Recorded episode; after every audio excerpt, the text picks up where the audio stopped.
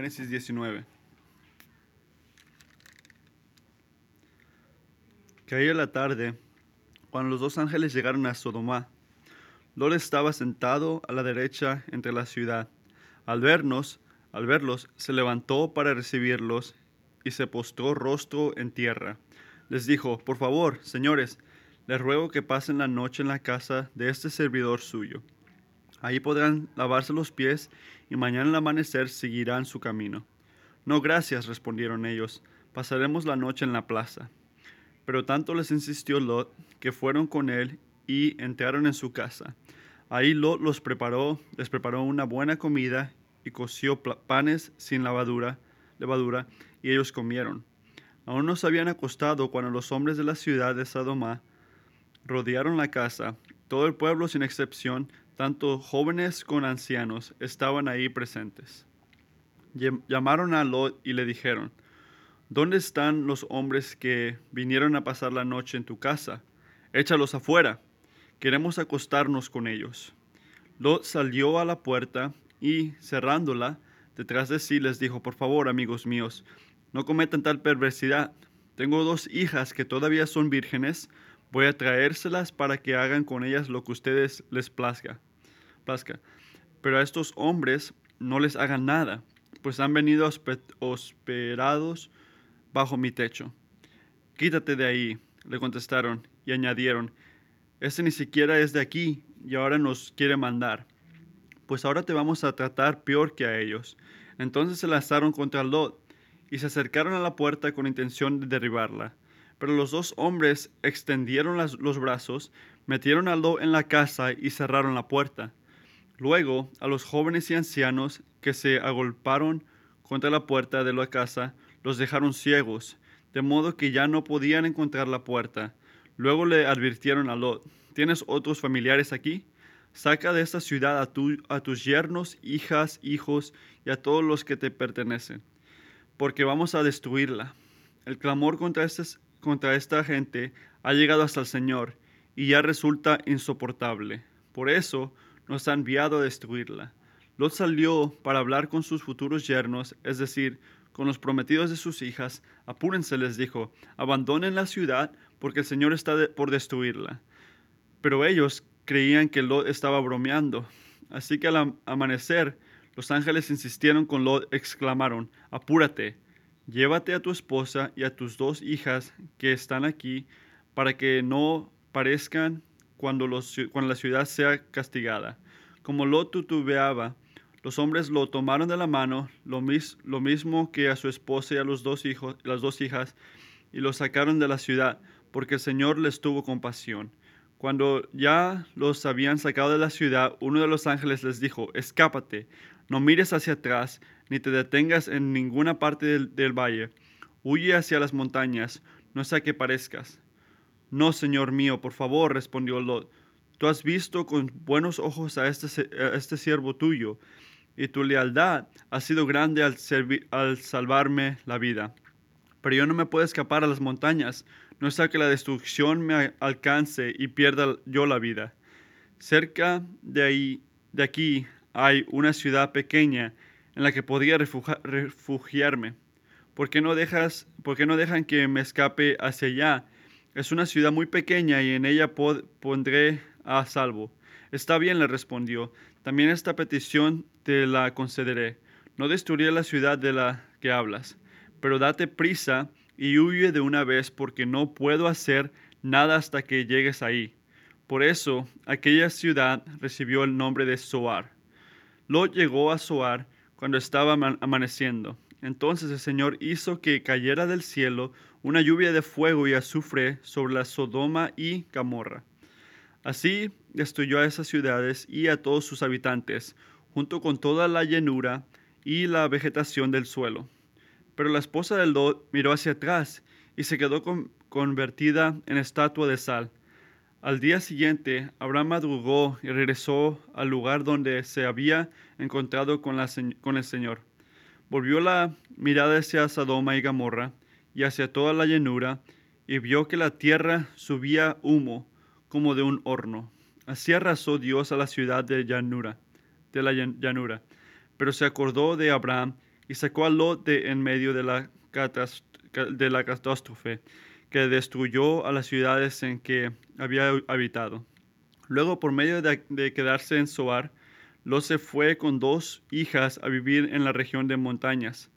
Allí vivió con ellas en una cueva. Un día la hija mayor le dijo al, menor, a la menor, nuestro padre ya está viejo y no puede y no quedan hombres en esta región para que se casen con nosotras, como es la costumbre de este mundo. Ven, vamos a emborracharlo y nos acostaremos con él, y así, por medio de él, tendremos descendencia. Esa misma noche emborracharon a su padre y, sin que éste se diera cuenta de nada, la hija mayor fue y se acostó con él. A la mañana siguiente, la mayor le dijo a la menor, mira, anoche me acosté con mi padre, vamos a emborracharlo de nuevo esta noche, y ahora tú te acostarás con él, y así, por medio de él, tendremos descendencia. Esta misma noche volvieron a emborracharlo a su padre, y, sin que éste se diera cuenta de nada, la hija menor fue y se acostó con él. Así, las dos hijas de Lot quedaron embarazadas de su padre. La mayor tuvo un hijo, y quien llamó Moab, padre de los actuales moabitas. La hija menor también tuvo un hijo, a quien llamó Benamí, padre de los actuales amonitas.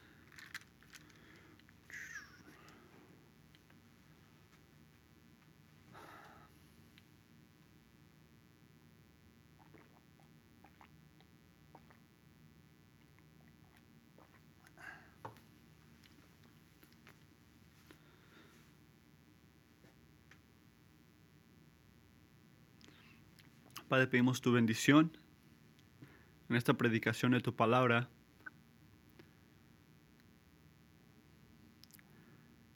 Te pido que tenga su efecto divino en nuestros corazones. Y te agradecemos por versículos que nos hacen sentir incómodos, porque agarran nuestra atención. Por buenas o malas razones, y oramos que al agarrar nuestra atención, que puedas mantener nuestra atención hasta que, que terminemos de escuchar lo que tú nos quieres decir. Amén. Cuando yo hablo del juicio de Dios, amigos, ¿qué, qué viene a tu mente? ¿Qué piensas?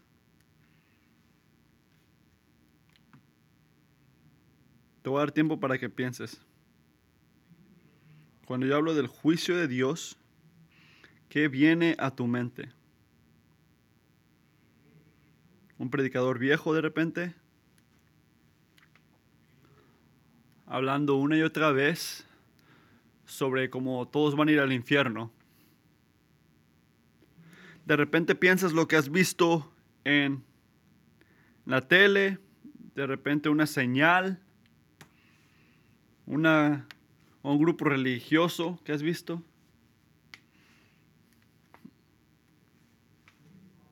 De repente tus pensamientos, pensamientos han sido más personales y sientes una cosa como un, un tipo de desafío en tu alma que te dice que nunca vas a ser suficiente.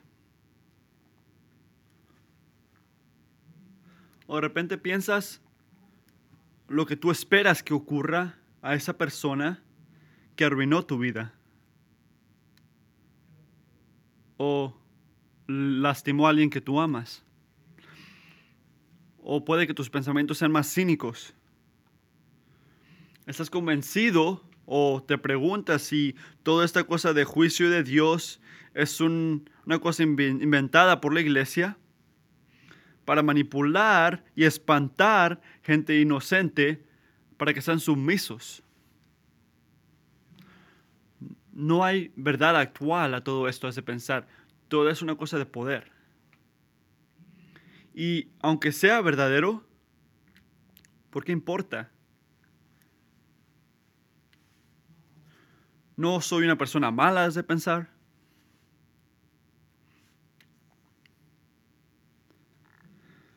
Y si no lo sabes, lo que acabamos de leer en Génesis 19 no es incomún en la Biblia.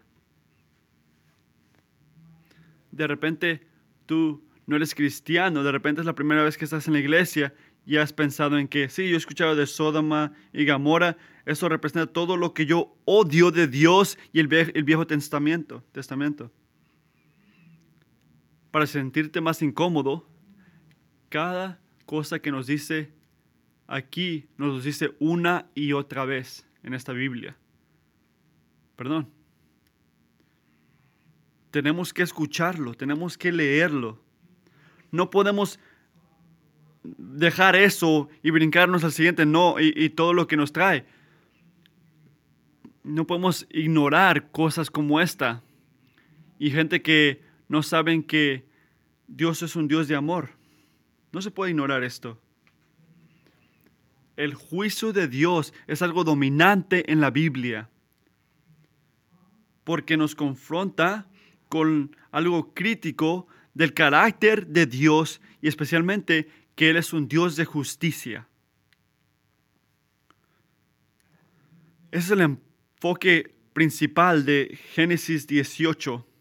Si no estuvieses aquí el último domingo, que nuestro Dios es un Dios de justicia y su justicia siempre va a ocurrir.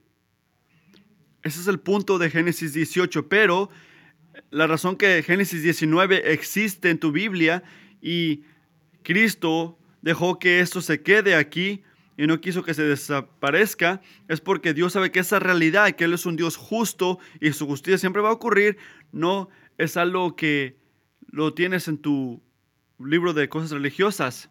Es diseñado por Dios.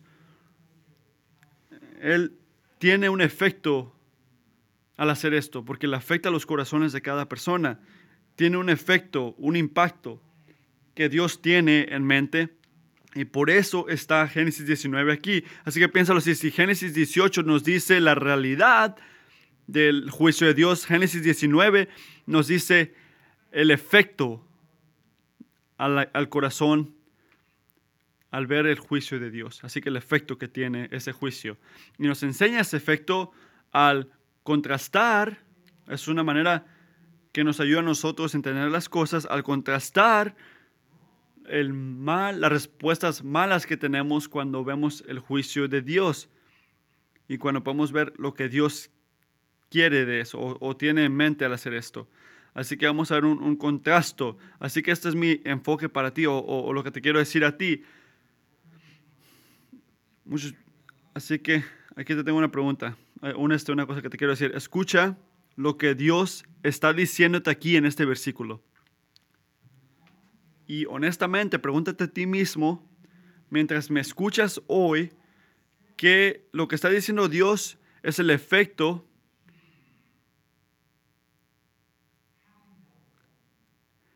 debe tener un efecto, efecto en tu corazón lo que está diciendo Dios aquí.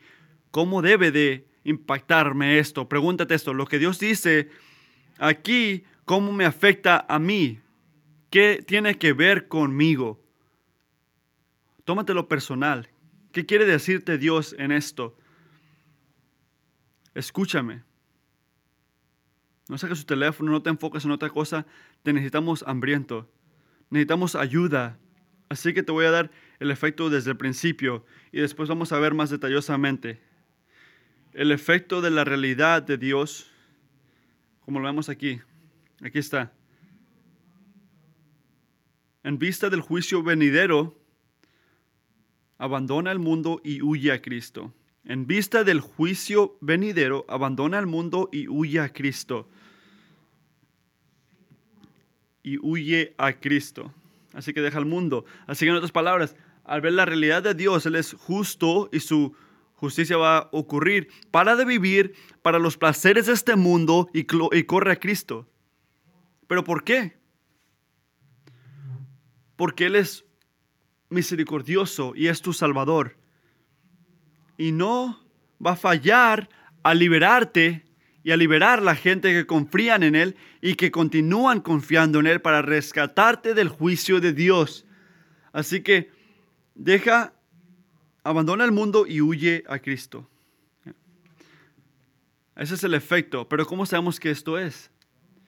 Nunca pienso que tú este, creas algo nada más porque sale de mi boca. Debes de preguntarte, ok, Williams, Matthew, ¿dónde está eso en la palabra? No nada más me escuches mi palabra, busca la de Dios. Y esto nos, lo enseña. Él hace dos cosas, dos puntos por este sermón. El punto número uno, ¿cómo sabemos que ese es el efecto? El punto número uno, el Señor es fiel al advertirnos. Él es fiel al advertirnos. Mira el versículo 1. El versículo 1, en el capítulo 19, este, abre con dos ángeles llegando, llegando a Sadoma. Así que está oscuro físicamente, pero también está oscura espiritualmente. Pero ¿cómo sabemos eso? Porque en Génesis 13, donde nos, nos dicen que los hombres de Sadoma son malos y son pecadores contra el Señor. Y al llegar dos ángeles que llegaron como hombres en Sodoma, es este, podemos ver que se está ocurriendo la promesa que le había hecho a Abraham en Génesis 18, versículo 20, cuando el Señor le dice a Abraham, este, entonces el Señor le dijo a Abraham, el clamor contra Sodoma y Gomorra resulta ya insoportable y su pecado es gravísimo. Por eso bajaré a ver si realmente sus acciones son tan malas como el clamor contra ellas me lo ha indicado. Y si no, he de saberlo. Así cuando vinieron estos dos ángeles a Sadoma, haciendo lo que ya había dicho Dios, encontraron un hombre llamado Lot, que es el sobrino de Abraham, y está haciendo que sentado en, en las puertas. No sobrepasen esto. No tires palabras en la escritura. Eso significa algo porque nos enseña algo de la posición de Lot. Y me gusta como dice Bruce Walker, dice, la puerta era el símbolo físico de la autoridad y el poder colectivo. La presencia de Lot aquí sugiere que políticamente se ha convertido en uno con los sadomitas, si no es un líder entre ellos. Así que no cualquiera protege las puertas de, un lugar. No nada más es cualquier persona ahí visitando, no. Tiene posición. Es residente. Pero cuando mira a los dos hombres, ¿qué hace? Versículos 2 y 3, los, bien, los dice que son bienvenidos y les da hospitalidad. Igual como hizo quien Abraham en el capítulo de previo. Y la similaridad entre estos dos es una manera que nos afirma que como Abraham, Lot es un hombre de Dios. Y su hospitalidad refleja el carácter de un Dios generoso. Pero esto no es el enfoque principal que, el, que Pedro nos dice esto. Este 2 Pedro 2.7 dice esto. El punto principal que dice esto es aquí. Por otra parte, libro al justo Lot, que se, que se hallaba abrumado por la vida desofrendante de esos perversos. Pues este justo que convivía con ellos y amaba el bien, día tras día sentía que se le despedazaba, despedazaba el alma por las obras inicuas que veía y oía. Así que estaba entre ellos, pero odiaba sus acciones estaba entre los de esa ciudad, pero estaba siendo tormentado porque estaba viviendo entre ellos. Pero todavía es un hombre virtuoso. Así que no nos sorprende que él, nos, los invita a su casa, a que duerman en su casa. Y él sabe, él piensa que él sabe más de lo que los demás. ¿Por qué es tan importante? Y es claro al llegar al, al versículo 4 que es una decisión sabia, porque si ves a los versículos 4 y 5, dice, aún, aún se habían acostado cuando los hombres de la ciudad de Sodoma rodearon la casa, todo el pueblo sin excepción, y dijeron, ¿dónde están los hombres que vinieron a pasar la noche contigo? Échalos afuera. Y él les dijo que no, y esa palabra no tiene muchas definiciones en la Biblia. Así que no podemos decir lo que dice algo en un lugar.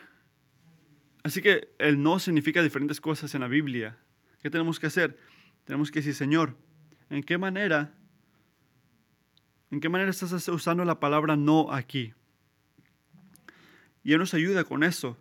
Nos ayuda porque en esta ocasión, igual como lo hace en el versículo 8, igual que en cinco otros lugares en Génesis, el Señor la no habla a relaciones sexuales. No siempre significa lo mismo, pero en este contexto, este, como podemos ver en el versículo 8, podemos ver que está refiriéndose a este, acciones sexuales. En versículo 5 dice, tráelos para afuera para que podamos este, tener sexo con ellos casi. Así que eso es lo que está diciendo. Así que la malignidad en su deseo no es simplemente que estaban pidiendo este, violarlos a, los dos hombres entre, todos los demás. Lo importante de esto, de este mal, cosa maligno, es que, es que estaban tormentando el alma de Lot. especialmente se puede ver aquí que eran como homosexuales que querían violar a los dos hombres. Y podemos ver el versículo 7 que oh, en Judas 1.7, así, también Sodoma y Gomorra y las ciudades vecinas son puestas como a escarmiento al sufrir el, el castigo de un fuego eterno por haber practicado como aquellos inmoralidad sexual y vicio contra la naturaleza. Así que era un lugar perverso, Escuchen esto. El Dios que creó nuestra sexualidad no deja, no deja que la persona individual decida lo que es malo o buena. El Dios que creó la sexualidad nos dice específicamente lo que Él espera de nosotros hasta regresando a Génesis 2, cuando habla de la doctrina de la creación. Así que en Génesis 2, el, el Dios creó hombre y mujer en su imagen y los restringió para que sea hombre y mujer, un hombre y una mujer, casados por vida. Es el diseño de Dios, el sexo. Pero eso no significa, por favor escuchen, que en un mundo quebrado, corruptivo por el pecado, que no vamos a experimentar o, ver otro tipo de deseos sexuales. Se pueden ver hasta homosexualidad. Pero eso sí significa que esos deseos nunca son normales o, aceptables. Nunca tenemos el privilegio, eso sería juicio, porque yo lo siento, está bien. No tienes esa opción de que porque tú lo sientes está bien o porque siempre me he sentido así. Así no piensa Dios. Tú puedes decirlo si el mundo no tuviera pecado, pero sí tiene pecado. Y esa corrupción afecta a toda persona, hasta mi corazón. El estado sexual y especialmente la homosexualidad no son buenos, porque es pecado. Y en eso lo podemos ver que el deseo de estos hombres de Zamora y Gamorra querían violar y hacer una homosexualidad contra estas personas o violarlos. Y solo Dios puede liberarnos de eso. No se les olvide eso, que solo Dios te puede liberar de eso. Porque necesitamos seguir llorando al Señor para cualquier necesidad que tenemos.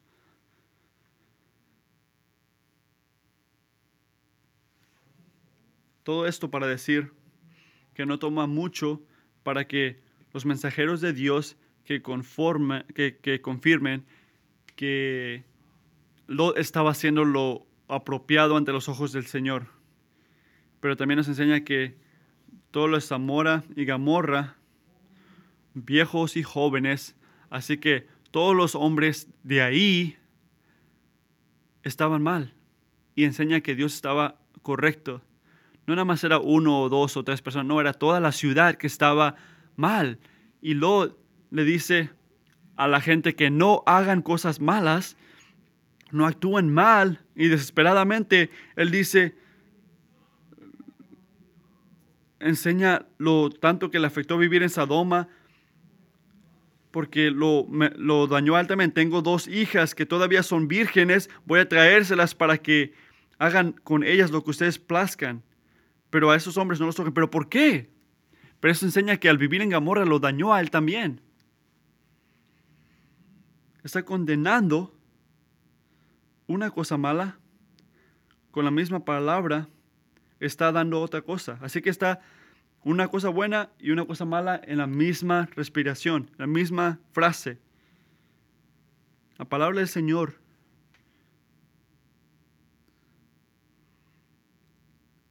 segundo de Pedro 2 le dijo que era virtuoso a Lot, pero podemos ver aquí que se equivocó. ¿Cómo va a decir eso? Ofreció a sus hijas, pero yo en primer lugar estoy agradecido por esto, porque me recuerda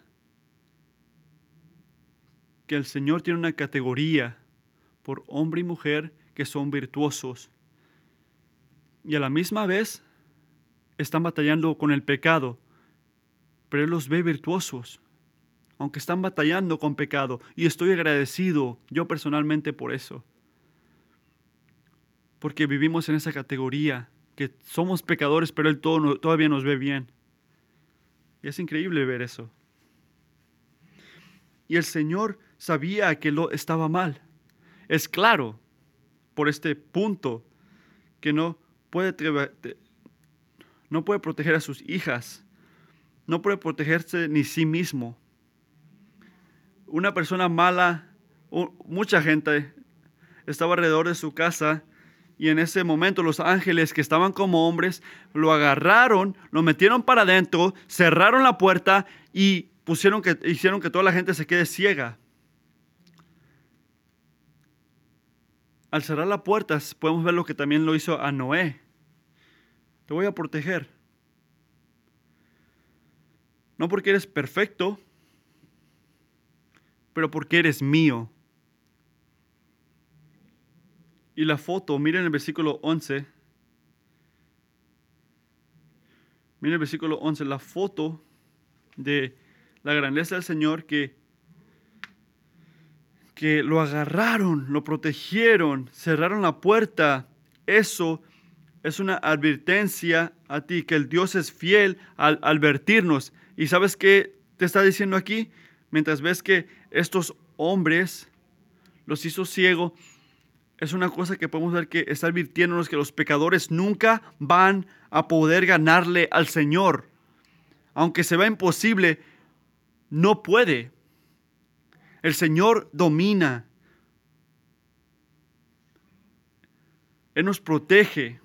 Y eso al virtud nos debe de enseñar que tenemos que seguir al Señor y no seguir nuestros propios deseos. Cada uno de nosotros solos merecemos el juicio de Dios. Hay que aclarar eso, que sin Dios merecemos su juicio.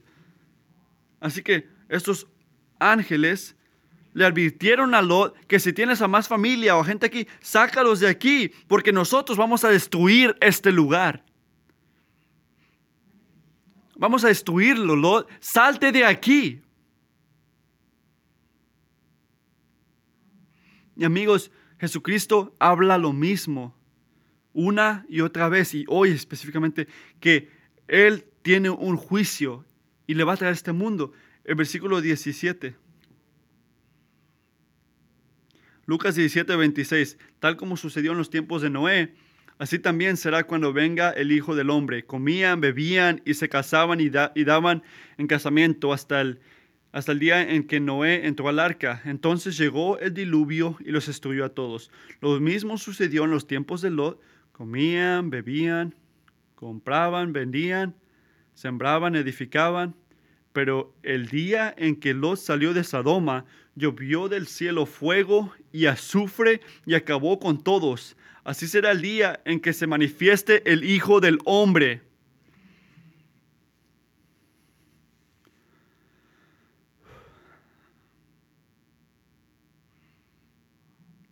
Yo quiero que cada uno de ustedes que está escuchando, que estén preparados para ese día. Todos. Porque cuando no lo esperes, cuando no lo veas viniendo, cuando estés en el medio de cerrar un trato, va a llegar Jesucristo para juzgar los vivientes y los muertos. Y en ese momento una cosa va a dominar, que es que no hay nadie que es virtuoso, ni siquiera uno. Nadie es bueno. De repente no has matado a alguien, pero todavía eres pecador. Y dejado solo, definitivamente vas a ser este, vas a estar en juicio y vas a estar en el infierno al tener la, el, el, juicio de Dios, porque tú, tú quebraste la ley. Y yo también la quebré, la he quebrado.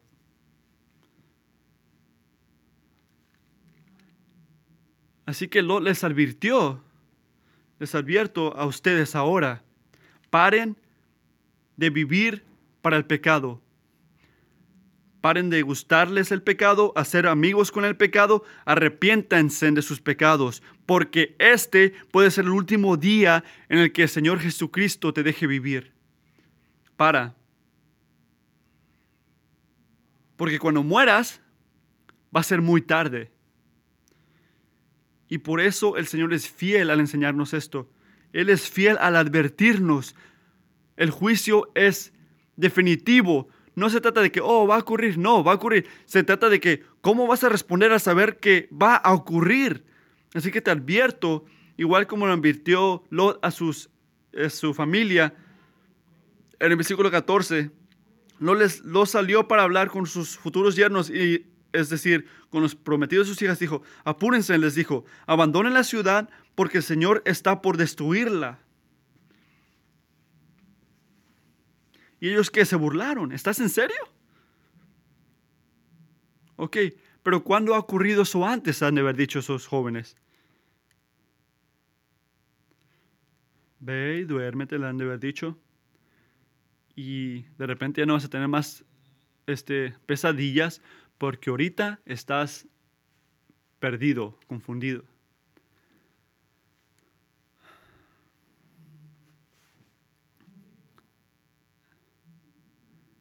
Lo hemos visto en las películas, pero que el fuego va a caer del cielo. ¿Cuándo has visto eso? Se ve espantoso en Hawái, pero no estamos en Hawái, es decir, tú. Ve a dormirte, le han haber dicho. Qué loco, han de haber dicho.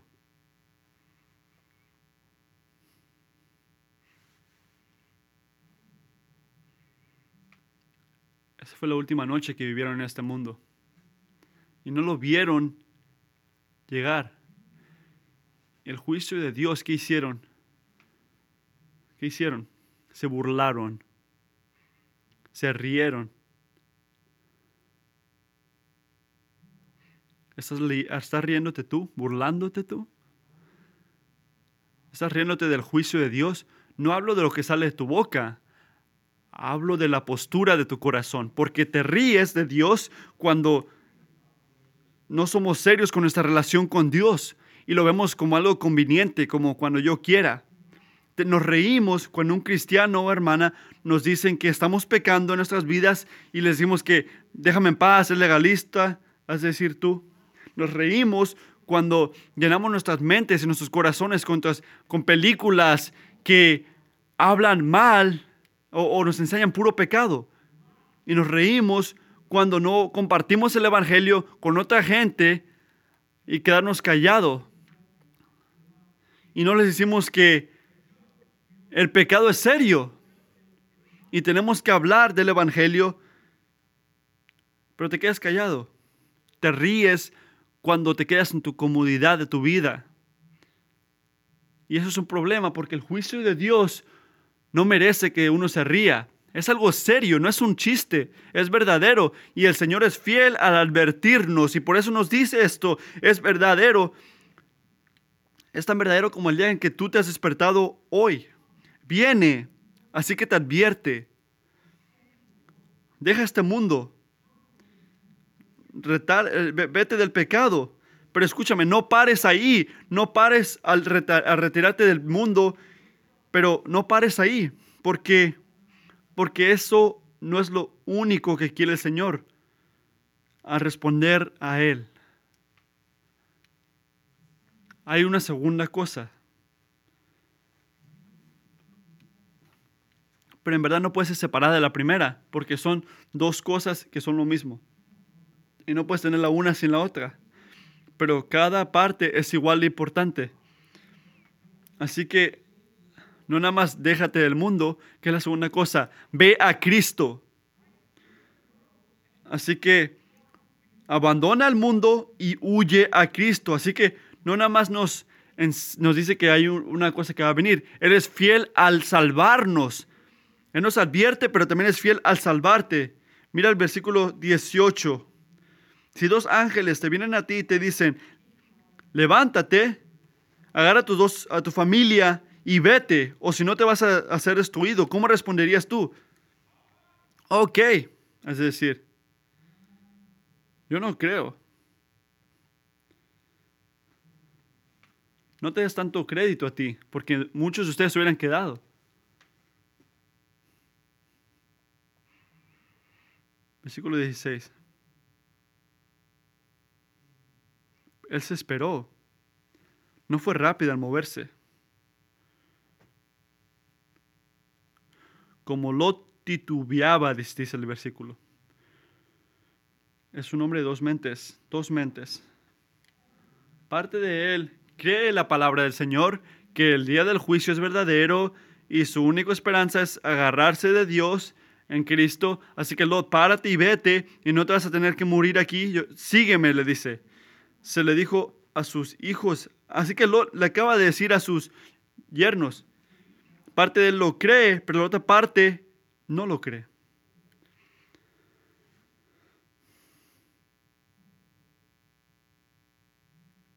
Pero eso es todo verdad, a decirlo. Yo lo dije a decir, pero ¿será que sí es verdad? ¿Será verdad que las cosas que yo poseo no son nada? porque se siente como vida, es decir, tú. No sé si quiero dejar todo eso, te hace decir. Él como que amaba al mundo,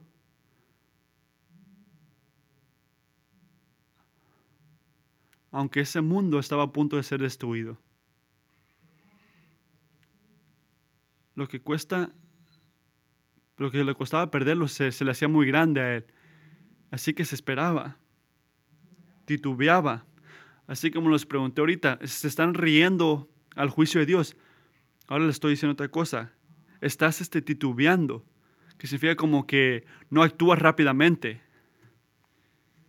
Y eso ocurre cuando tenemos un pie en el reino de Dios y un pie en el reino de este mundo este, nos paramos y, tomamos tiempo cuando parte quiere confiar a Cristo, pero la otra parte dice, no estoy seguro. No puedes estar en el medio. Como escuché esta semana una cosa que mire que o eres frío o eres caliente, pero eso de tibio no la hace. Así que nuestra conciencia nos hace batallar cuando estamos en el medio. No puedes estar en el medio. Porque al estar en el medio ya estás decidiendo una cosa también. Y fallamos cuando intentamos hacer lo que Dios nos llama a hacer, pero lo doblamos para que nos ayude a nosotros. Titubeamos cuando escuchamos que Dios nos llame, quedar sacrificadamente y servir, pero no nos movemos. Nos enfocamos en nosotros mismos. Y yo creo que dejamos que los cristianos radicales sean otras personas. Amigos, si ese eres tú, si tú titubeas, tienes el juicio de Dios. Y quiero que mires a lo que el Señor Cristo hizo por Lot. El versículo 16. Como Lot titubeaba, los hombres lo tomaron de la mano, lo mismo que a su esposa y a sus dos hijos, y lo sacaron de la ciudad, porque el Señor les tuvo compasión Cuando ya los había sacado de la ciudad, uno de los ángeles le dijo, escápate. Así que el Señor era misericordioso, compasionado. Ve el poder de Dios, aunque tú te estés equivocando. Donde Él estaba batallando, donde Él se quedó parado, donde no estaba deciso, donde sus temores lo dejaron débiles, el Señor y su misericordia lo salvó de eso. Donde se quedó inmovible, donde tenía que correr, ¿qué hizo? Se frizó, así que el Señor hizo por lo lo que Lot no pudo hacer por sí mismo. El Señor no nada más es fiel al advertirte, Él es fiel al salvarte. Así que ustedes que tienen hijos, ustedes saben lo que yo hablo. Si tienes un niño joven que estás caminando, un lugar este, lleno de carros, y en eso piden algo y tú dices que no, ¿qué pasa? Y en ese momento, ellos deciden yo no me voy a mover otro paso porque no estás haciendo lo que yo quiero, han de decir los niños. Yo quiero, yo quiero esa paleta ya y tengo que tenerla ya. Y luego te miran para arriba y ven que viene un carro y tú ves que están temblando. Pero ¿qué hacen? Muchas veces no se mueven porque se quedan atorados, atrapados. Tienen dos mentes. El carro dice corre, pero la paleta dice, dice sigue. Así que es como un padre. Agarras a ese hijo que no se puede salvar a sí mismo y lo jaleas para que no le pegue el carro y ores para que no te enojes y luego notas que esto puede ser un sermón para la misericordia de Dios. Pero esa es una foto, amigos, que el Señor Jesucristo hace por ti. Él te agarra, te toma tus dos mentes. No sé, hace decir. Pero ¿sabes qué? Tienes a Dios. Es su misericordia. Ten alegría en eso. Si tú estás siguiendo a Cristo genuinamente, pero sigues cayendo en pecado otras cosas, su actitud hacia ti es un amor fiel, un amor misericordioso, que muchos lo han seguido por décadas. Y yo puedo decir que, si eres honesto, esa es la historia de tu vida, ¿verdad? Que una y otra vez, cuando tus pies no se podían mover, cuando estabas en el pecado, cuando estabas atrapado en algo, cuando estabas en otra calle, no estás siguiendo al Señor, que Dios y su misericordia fue y te agarró y te salvó tu alma. Él te mantuvo. Él quebró a tu vida, llegó a tu vida. Él te dio poder, te salvó, te mantuvo y mantuvo tu fe día tras día, noche tras noche. Y eso significa, gente que va a comer a rato, que cuando tú llegas al final de tu vida, que la cosa más increíble de tu vida no fue que ese hombre es increíble, sino que el Señor Jesucristo fue misericordioso hacia él. Amén. Lo que el Señor hizo por Lot es exactamente lo que Cristo está haciendo en ti y quiere hacer en ti una y otra vez. Y si no eres cristiano, Tienes que saber esto, que lo que Dios hizo por Lot es exactamente lo que quiere hacer por ti. Quiere salvarte. No te está diciendo que ayúdate a ti mismo para que se pueda ir. No te está diciendo que él, él dice que pare de intentar salvarte a ti mismo, pare de intentar hacer esto solo y llora a Él. Pídele que cambie tu corazón y que te pueda salvar. En, en Tito, Tito 3, 4 dice, pero cuando se manifestaron la bondad y el amor de Dios, nuestro Salvador, Él nos salvó, no por nuestras propias obras de justicia, sino por misericordia. Nos salvó mediante el lavamiento de la regeneración y de la renovación por el Espíritu Santo, el cual fue derramado abundantemente sobre nosotros por medio de Jesucristo nuestro Salvador. Tú necesitas misericordia. Necesitas misericordia, porque tú no puedes hacer esto. Tú necesitas que el Señor te dé un nuevo corazón, que pueda dejar este mundo, que pueda ser fiel a Cristo, que pueda seguir buscando de Cristo hasta el día que venga Cristo. Él ya hizo todo lo que, lo que tenía que hacer, su vida, muerte y resurrección, para salvarte a ti. Así que ve a Él, corre a Él. Búscalo a Él para salvación. Pídele que te libere del juicio, igual como salvó a Lot. ¿Y cómo se salvó a Lot? Él le dijo que corra a las montañas. Pero ¿sabes qué ocurrió? No crió, no, no, no, no le tuvo confianza a la palabra del Señor. ¿Pero por qué? Porque él es un hombre de dos mentes. No creo que él podía llegar a la montaña a tiempo. Así que, para traducir, Jesucristo, tú eres increíble, pero no eres lo suficientemente poderoso para salvarme. Yo te confío, pero parte de mí no. Así que, ¿qué hizo el Señor? Fue misericordioso otra vez y lo dejó que se escape a una ciudad llamada Soar y sus instrucciones eran urgentes y simples. No mires para atrás, no pares, escápate ahí rápidamente. Así que piensa en eso conmigo, porque esas son las preguntas difíciles que tenemos que preguntarnos. ¿Por qué, que tiene dos mentes, por qué los ángeles no lo agarraron y lo caminaron hasta que llegara a la ciudad de Suar? ¿No te estás preguntando eso? ¿Por qué, si todo es misericordia y todo es de Dios, por qué no nada más lo agarraron los ángeles y lo llevaron a la ciudad? No. No es lo que estoy diciendo. Lo tenía que obedecer al Señor en su mandato para ser salvado del juicio de Dios. Exactamente la misma razón que tú y yo tenemos que obedecer para ser salvados de ese juicio. No es porque tu obediencia es del punto de tu salvación, es porque al enseñar tu obediencia expresas tu confianza en el Dios que salva. Su misericordia es decisa. ¿Y sabes lo que es tu obediencia? Necesaria. Lot, agradecidamente, escogió obedecer al Señor. Escogió ir, aunque era débil, era genuina. Estaban dos mentes, pero era genuina y expresó su fiel al enseñar esa obediencia. No miró para atrás, no paró, corrió a Soar, llegó a la ciudad. Ahora mira el versículo 24.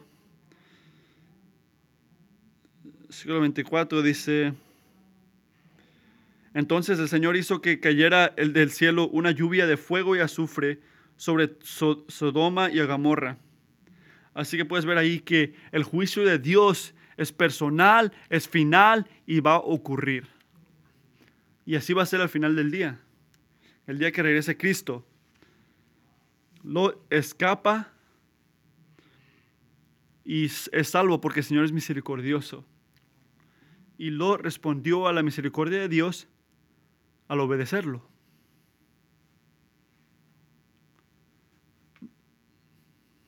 Pero su esposa no. Ella tuvo la misma oportunidad, la misma invitación ella experimentó la misericordia de Dios primero, pero no obedeció. Mira el versículo 26. Pero la esposa de Lot miró hacia atrás y se quedó convertida en una estatua de sal. Ella fue juzgada. Exactamente cuando miró para atrás, ahí recibió su juicio.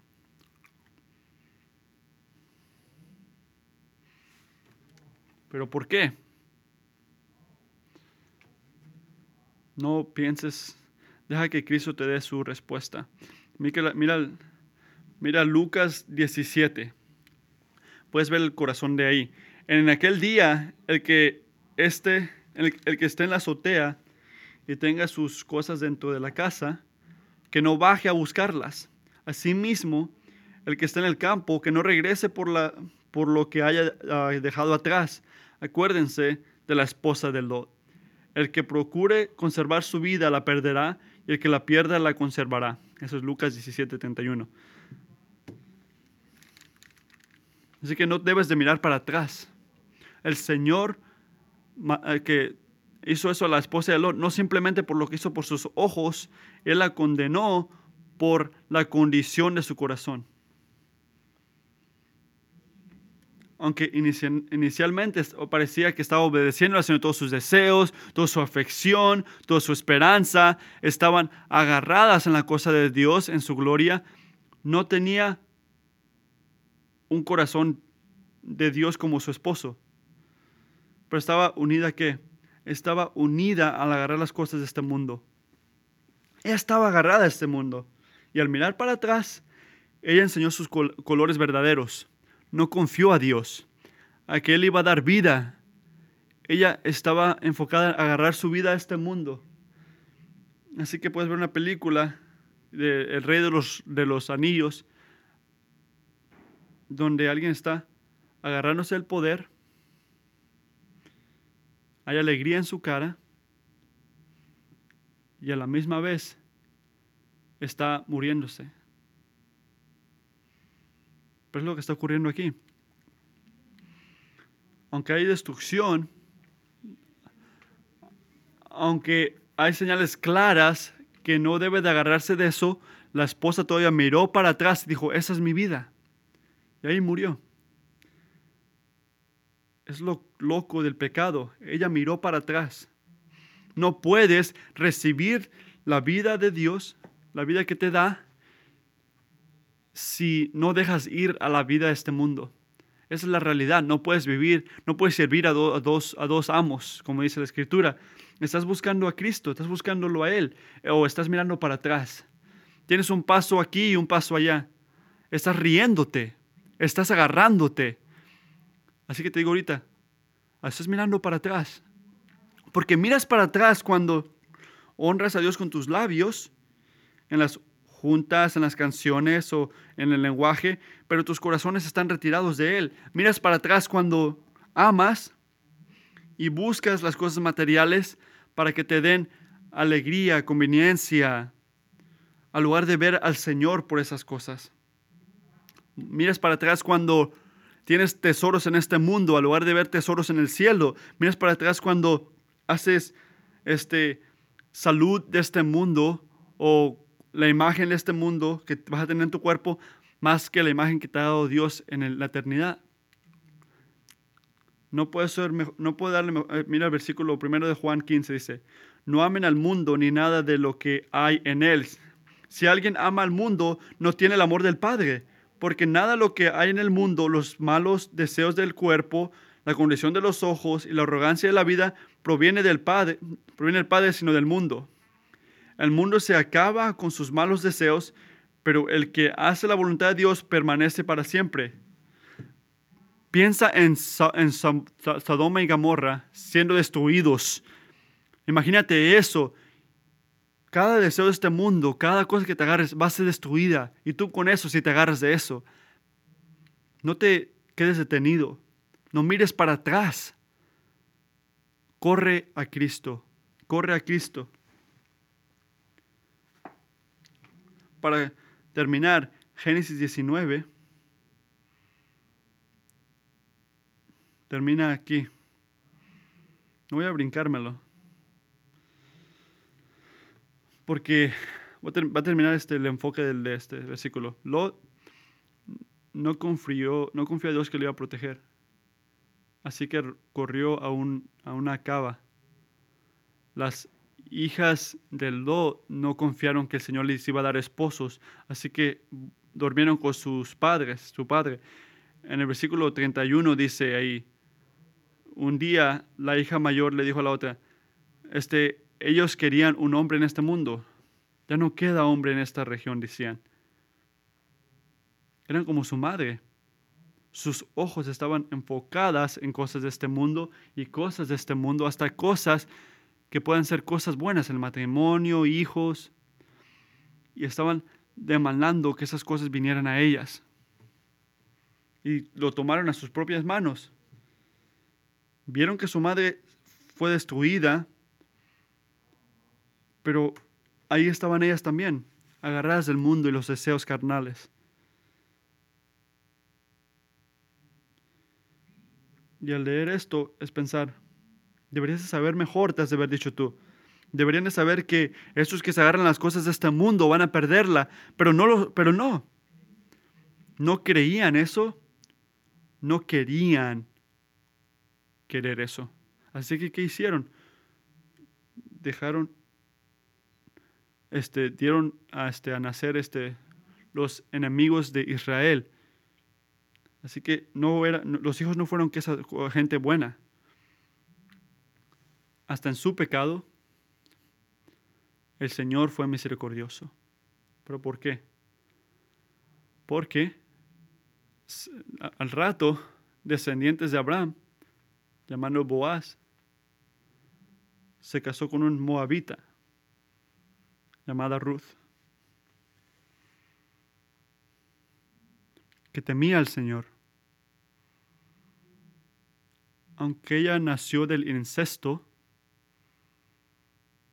y juntas, juntos tuvieron un hijo, que fue el padre de Jesse, que fue el padre de David y que la línea, el rey de reyes y el señor de señores, nació. Así que hasta en, su pecado el Señor se fue fiel. Nunca pares de ver el poder del, Señor. El poder del Señor es increíble. Nunca pienses mínimo de Él. Pero no tomes su misericordia también al olvidarla. No se te olvide. Él es misericordioso porque el día de juicio es verdadero. Lo que le pasó a Sodoma y Gomorra es algo que va a ocurrirle a este mundo también. Así que no te rías, no te quedes detenido, no mires para atrás. Odia este mundo y corre a Cristo. Abandona el mundo y corre a Cristo día tras día, porque Cristo es misericordioso y no va a fallar al salvarte. A esa gente que se agarra de Él, no falla al salvarlos si tienen fe en Él. Segundo de Pedro 2.9. Todo esto demuestra que el Señor sabe librar de la prueba a los que viven como Dios quiere. Él sabe cómo salvarlos y, reservar a los impios para castigarlos en el día de juicio.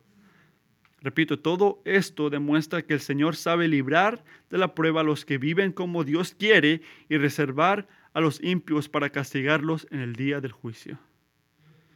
Jesucristo, te agradezco que igual como Abraham estuvo ahí por Lot y que, en que respondió sus oraciones, te pido que en ti, Cristo, tenemos a alguien que está ahí presentándonos a nosotros, que no va a parar.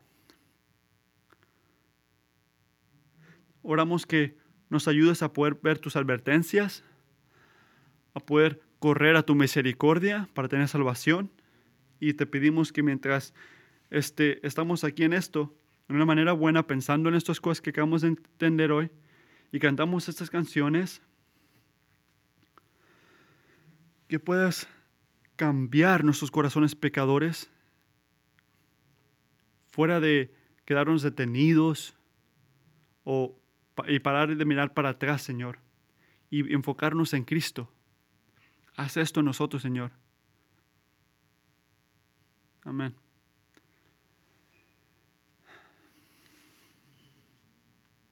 Vamos a tener un minuto ahora para, para ora, ora y habla con el Señor. Porque acaba de decirnos muchas cosas. Así que te pido que piense en este versículo, Salmo 86, 11 a 13, para que puedas este, pensar en el Señor y ver lo que te quiere decir. Y pídele que te ayude que pueda responder a su juicio la manera que Él quiere. Así que Salmo 86, 11 a 13, lo voy a leer. Instruyeme, Señor, en tu camino para conducirme con fidelidad. Dame integridad de corazón para temer tu nombre. Señor mi Dios, con todo el corazón te alabaré y por siempre glorificaré tu nombre, porque grande es tu amor por mí, me has liberado de caer en el sepulcro.